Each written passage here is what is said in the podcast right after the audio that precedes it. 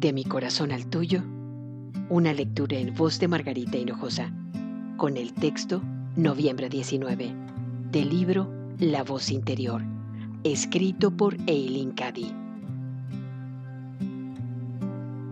No es necesario que intentes resolver las cosas o hacerlo todo por ti misma. Todo lo que has de hacer es de una forma callada y confiada. Seguir mis instrucciones que recibirás en quietud y silencio. Algunas almas oirán mi voz de una forma nítida. Otras actuarán de manera intuitiva.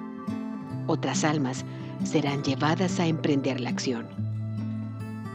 Yo obro de muchas formas, pero todas sabrán cuándo estoy al mando, pues las señales del amor y la verdad atravesarán todas las cosas a medida que mis instrucciones sean obedecidas, verás sucederse una maravilla tras otra y la obra de mi mano en todas las cosas.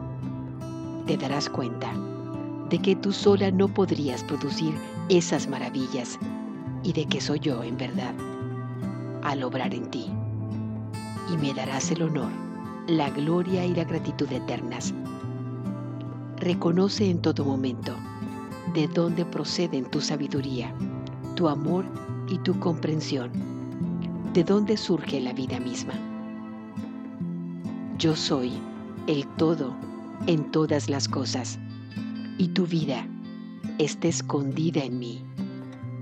Tú y yo somos uno. De mi corazón al tuyo, una lectura en voz de Margarita Hinojosa.